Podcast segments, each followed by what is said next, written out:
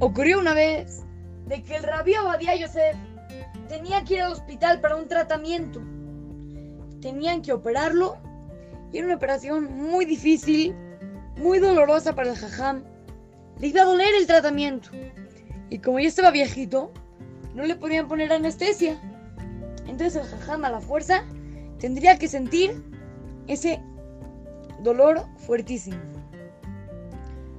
El doctor le avisó al hijo de Rabbi Obadiah Yosef la situación para ver qué iban a hacer. Y Rabbi Obadiah Yosef le el, el hijo de Rabbi Yosef le preguntó a su papá qué hacer. Y Rabbi Obadiah Yosef le contestó que me hagan la operación y que no me anestesien. Nada más que antes de empezar, avísame cuando ya va a empezar. Ok, el jajam fue a la sala de operaciones.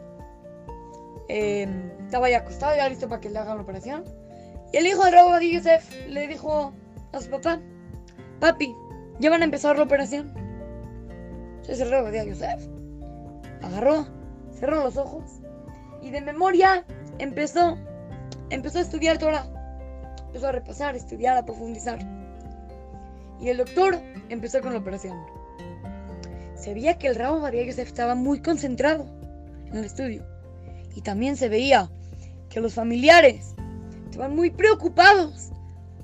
Por, estaban sufriendo ellos también. Porque pensaban de que Rabo María Yosef estaba sufriendo muchísimo por el tratamiento.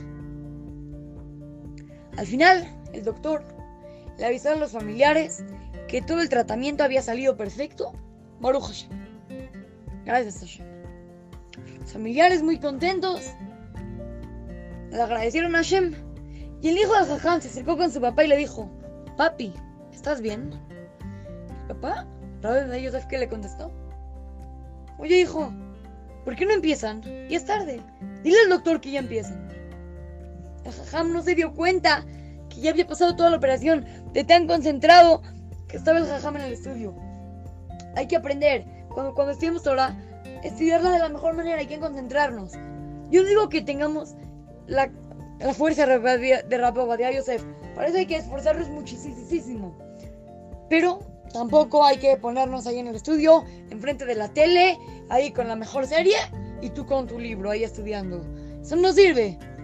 Hay que estudiar bien, concentrado, tratar de no, de no hacerlo en un lugar donde te puedas desconcentrar. No sé, vete a tu cuarto y ahí hazlo en, en privado sin que nadie te moleste. O hazlo en un lugar donde te puedas concentrar bien.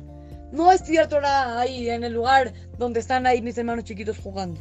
Hay que hacerlo en el lugar debido para que así nos podamos concentrar de la mejor manera en el estudio de la Torah que Así es que, los saluda su querido amigo Shimon Romano para Kids, Talmud Torah, Monte Sinaí.